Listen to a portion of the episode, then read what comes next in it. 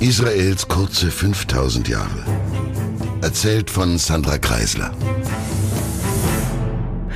Der englische Historiker Edward Gibbon schrieb 1776 in seiner Geschichte des Niedergangs des römischen Reichs wenn ein Mann aufgefordert würde, die Periode in der Geschichte der Welt festzulegen, in der der Zustand der Menschheit am glücklichsten und erfolgreichsten war, würde er ohne zu zögern jene Zeit nennen, die zwischen dem Tod Domitians bis zum Beitritt von Commodus vergangen war. Ganz folgerichtig sind die hundert Jahre, in denen sämtlich durch Adoption zum Kaiser gekürte Männer dran waren, also Trajan, Hadrian, der Antoninus Pius und dessen adoptierte Kinder Mark Aurel und Lucius Verus, diese Zeit war auch als die Zeit der fünf guten Kaiser bekannt. Und bis zu einem gewissen Grad stimmt das wohl auch, vor allem durch Hadrian, der den Senat faktisch entmachtete und damit die Zentralität der Kaisermacht festigte, hatte sich das Reich zunächst konsolidieren können. Es ist immer leicht, wenn nicht zu viele Köche mitreden, die Dinge gebacken zu kriegen. Zumindest vordergründig. Wenn man genauer hinschaut, ist das natürlich eine Diktatur. Und das ist es ja auch in Rom, womit ebenso natürlich der Same zum Untergang schon gelegt ist. Bei Diktaturen ist es nie die Frage, ob, nur wann sie zugrunde gehen. Sowieso ist in Wahrheit das inzwischen riesige Reich mit den damaligen Kommunikationsmöglichkeiten nicht komplett regierbar, schon gar nicht, wenn man nicht so ein manisch Reisender ist, wie Hadrian es war. Es gibt einfach viel zu viele Ecken und Enden, in denen die Gesetze der Herren Chefs schlicht nicht ankommen. Und für unsere Region die ehemalige Provinz Judäa, nun als Verwaltungsbezirk Palästina Syrien untergeordnet, für die stimmte dieses Diktum der glücklichsten Zeit sowieso ganz sicher nicht. In den Jahren nach 135, also nach dem traurigen Ende der letzten großen Auflehnung gegen die römischen Herren, sind die Juden entweder komplett verarmt oder bereits in der gesamten Welt verstreut. Die wenigen verbliebenen Weisen leben im Untergrund versteckt oder sie pilgern weit fort, wandern in alle Himmelsrichtungen, fahren mit Schiffen, die sie über das Mittelmeer nach Griechenland, Italien und weiter auf den europäischen Kontinent bringen, oder sie wandern durch das heutige Libyen, Marokko bis über Gibraltar nach Spanien und Portugal. Viele aber wandern eben auch auf dem eigenen Kontinent weit, bis in den heutigen Irak und Iran, tief in die heutige Türkei, ja sogar nach Aserbaidschan und Georgien hinein.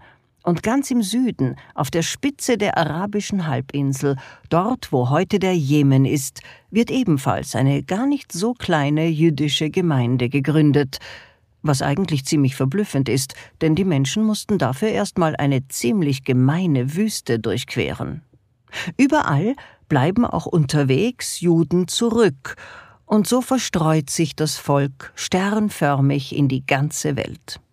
Die größte Ansammlung der Juden bleibt allerdings in relativer Nähe, dort wo später eine kulturell ziemlich einheitliche arabische Welt entstehen wird, und sie leben dort zwar weit entfernt von gleichberechtigt, aber sie bleiben dort bis viele Jahrhunderte später, Mitte des 20. Jahrhunderts und einige Zeit nach der Gründung des jüdischen Staates fast eine Million Juden aus allen arabischen Ländern vertrieben werden wird. Aber ich greife vor, denn jetzt haben wir gerade mal Ende des zweiten Jahrhunderts. Und die Provinz Judäa, die gibt es nicht mehr. Es gibt ein paar Städte, wo sich mit den Jahren langsam und vorsichtig wieder kulturelle Gemeinschaften finden, aber jetzt sitzen die größten und wichtigsten jüdischen Gemeinden außerhalb der ehemaligen Provinz Judäa, und zwar in Babylonien. Dort waren viele Juden seit dem Verlust des ersten Tempels durchgehend präsent und aktiv, also seit der Zeit, zu der Nebukadnezar lange vor Beginn unserer Zeitrechnung Jerusalem das erste Mal platt gemacht hatte. Die Stadt Babylon selbst, circa 90 Kilometer vom heutigen Bagdad entfernt, hatte allerdings längst seine Blütezeit hinter sich gebracht. Hunderte Jahre vor Beginn der Zeitrechnung, so nimmt man an, war es die größte Stadt der Welt. Aber jetzt, im zweiten und dritten Jahrhundert und nach zweimaliger Komplettzerstörung, hatte es jegliche internationale Bedeutung verloren, außer für die Juden.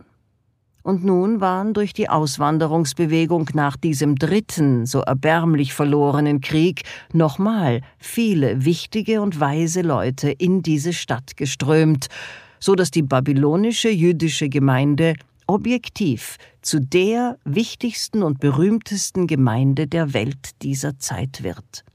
Von hier werden in den nächsten zwei, dreihundert Jahren ganz unglaubliche intellektuelle, religiöse und politische Impulse in die gesamte jüdische Welt hineinstrahlen. Noch aber ist diese gesamte jüdische Welt mehr so ein Rest, total zersplittert, denn die Juden sind dabei, ihre Heimat zu verlassen oder zumindest den Kopf ziemlich weit einzuziehen. Es gibt allerorten eine heftige Judenverfolgung, so manch einer wird aus Angst um sein Leben seinen Glauben verleugnen, und so manch einer wird, weil er nicht verleugnen will, sterben. Trotz allem, vielleicht auch wegen allem, wird in diesen folgenden Jahren das gesamte Gesetzeskompendium langsam fertiggestellt, und bei etlichen dieser Texte, die Halacha, also die Gebote betreffend, findet man fast schon formelhaft die Zeilen zu lesen nun, da die Jahre unheilvoll geworden sind.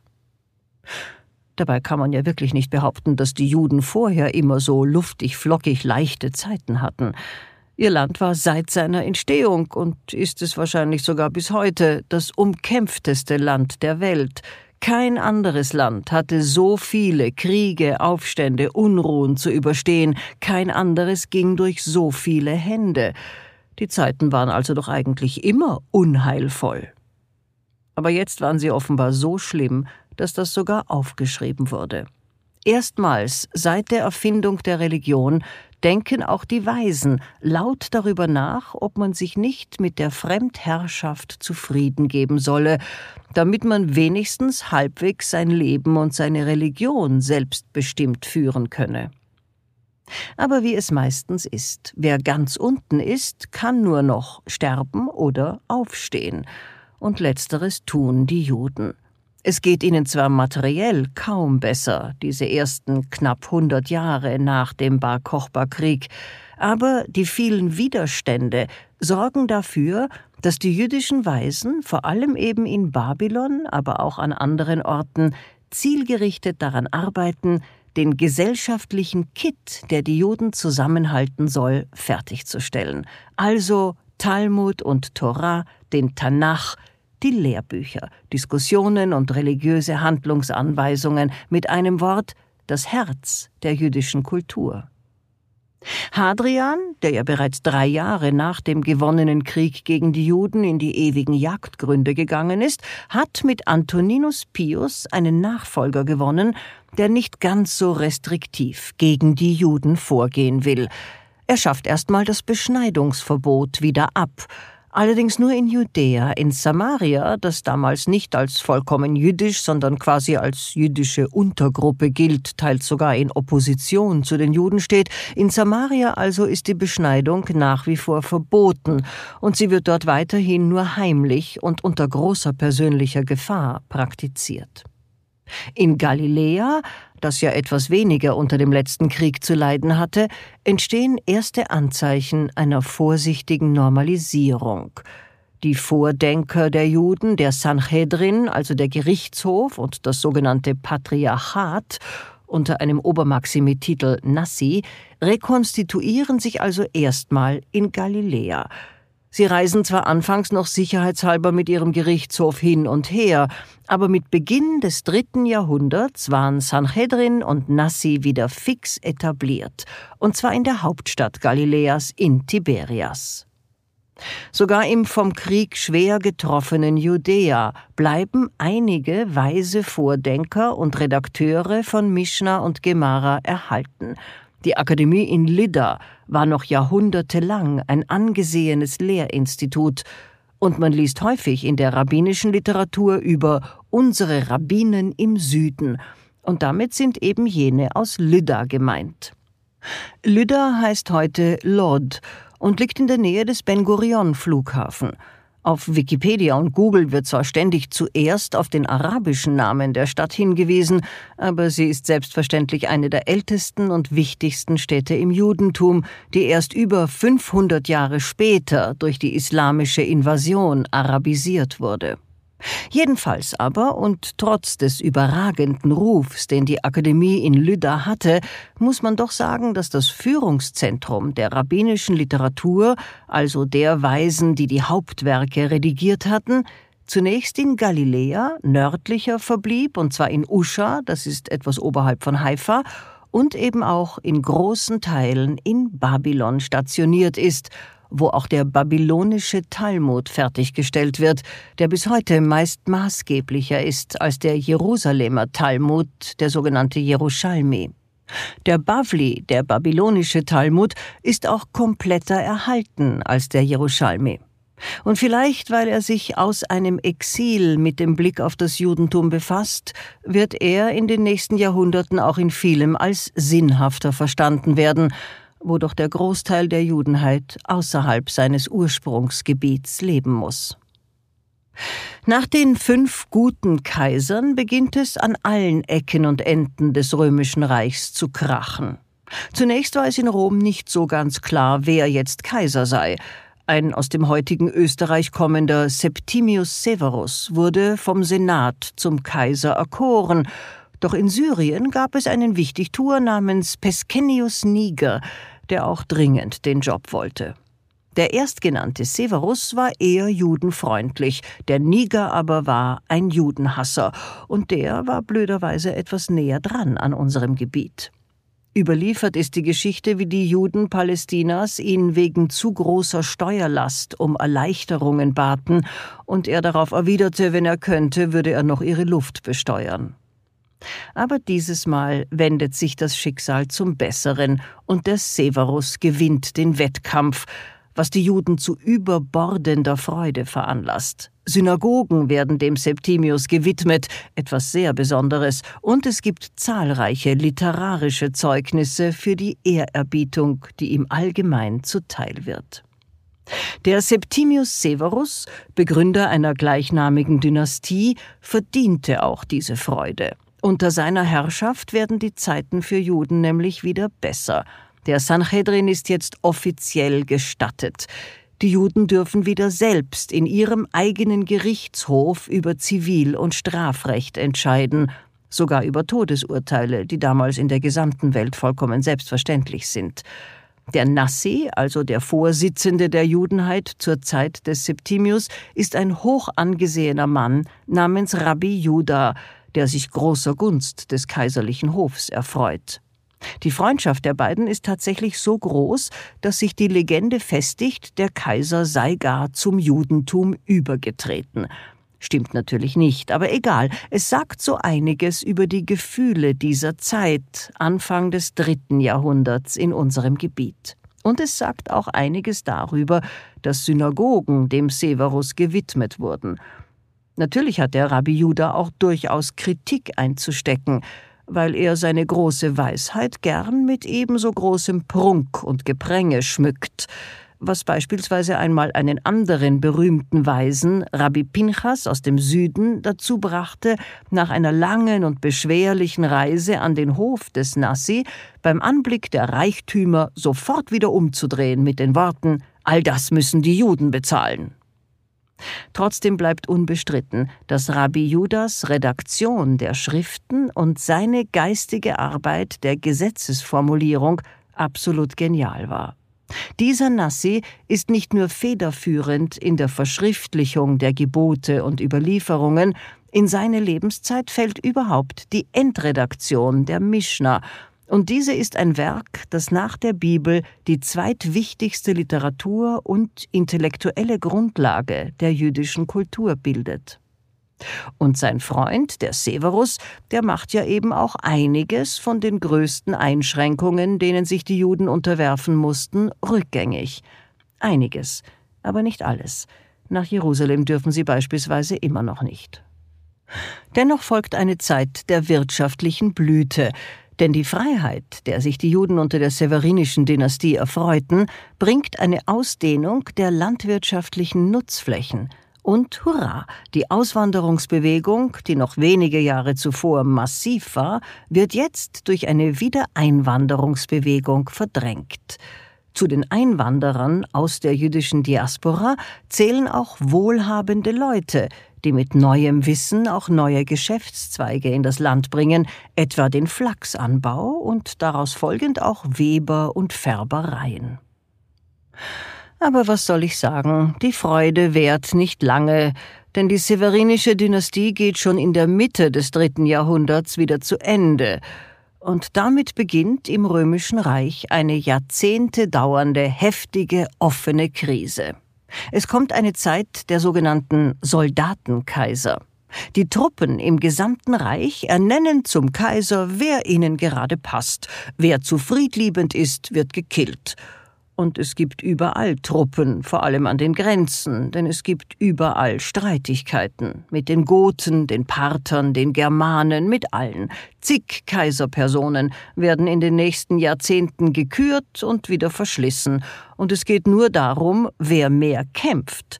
Wer lieber Diplomat ist, wird bald dahingerafft, und zwar von einem, der lieber Krieg führen will. Damit werden aber überall die wirtschaftlichen Bedingungen auch wieder schlechter, denn viele neue Kriege ziehen viele neue Steuern. Die Soldaten sind ja am Krieg vor allem deshalb interessiert, weil er sie in Brot und Lohn hält. Brot und Lohn für Soldaten aber wird von den Bauern und dem anderen armen Volk bezahlt, und zwar durch den Einzug von Steuern und Naturalien. Die Menschen am Land sind vor den Drangsalierungen der römischen Regionen weniger geschützt als in den Städten, nicht nur vor den willkürlichen Zwangsabgaben, es liegt in der Natur der Sache, dass es fast immer die Landbevölkerung ist, die die Soldaten bei kriegsbegründeten Truppenverschiebungen an allen Grenzen zwangsweise unterbringen und versorgen muss. Und da das jüdische Palästina mehr Agrarland hat als die umgebenden Gebiete, wird es auch heftiger von diesen Ausbeutungsmechanismen getroffen. Und diese Mechanismen werden immer heftiger. Rom teilt sein Volk jetzt noch gesetzlich in oben und unten ein, sehr klar, sehr bewusst. Es gibt die Honestiores und die Humiliores, die Ehrbaren und die Gedemütigten, die Untertanen, und die haben unterschiedliche Rechte und Pflichten die wiederum in ihrer Erfüllung, Überraschung, die Reichen reicher und die Armen ärmer werden lassen.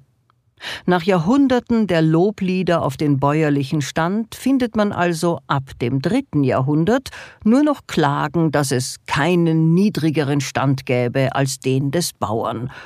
Und die Folge ist absehbar. Die Menschen wandern doch wieder ab, und das Land liegt brach, und es verarmt wieder. Die vielen Kaiser, in knapp 100 Jahren sind es an die 70 unterschiedliche Kaiser. Es gibt sogar ein Jahr, 238, das geht als das Vier-Kaiser-Jahr in die Annalen ein. Die vielen Kaiser interessieren sich für wenig mehr als darum, an der Macht und bitte nicht umgebracht zu werden. Die Menschen ihres Reichs, die sind ihnen egal. Und das alles schwächt das römische Reich natürlich wieder enorm. Man könnte sogar irgendwie bestreiten, dass es in dieser Zeit überhaupt ein römisches Reich gibt, obwohl es politisch als ein Reich gilt und ideell auch als solches wahrgenommen wird, aber man kann allein schon anhand der vielen Münzen der Zeit klar erkennen, dass jeder sich einfach nimmt, was er kann, und die Menschen, die in der betreffenden Region leben, die müssen halt irgendwie mittun. Und das ist der Zeitpunkt, zu dem die Sassaniden, ein persischer Herrscherclan, in die Höhe steigen, und die sind noch stärker, noch grausamer, noch imperialistischer. Und dazu kommt es noch allerorten zu Religionsänderungen und Umbauten, auch wenn auch auf etwas andere Weise bei den Sassaniden. Rom muss sich jetzt sehr warm anziehen, will es noch bestehen bleiben. Aber nachdem wir gerade erst im vierten Jahrhundert sind und das römische Reich insgesamt über 2200 Jahre Bestand hatte, nehme ich nichts vorweg, wenn ich sage, Rom geht noch nicht unter. Aber wie es das schafft und ob die Juden was davon haben, Und was die Religion damit zu tun hat, davon erzähle ich das nächste Mal. Bleiben Sie mir also bitte treu und bleiben Sie gesund. Eine Produktion von MENA Watch, dem unabhängigen Nahost-Think Tank. Auf unserer Website finden Sie täglich aktuelle Informationen und Analysen. Besuchen Sie uns.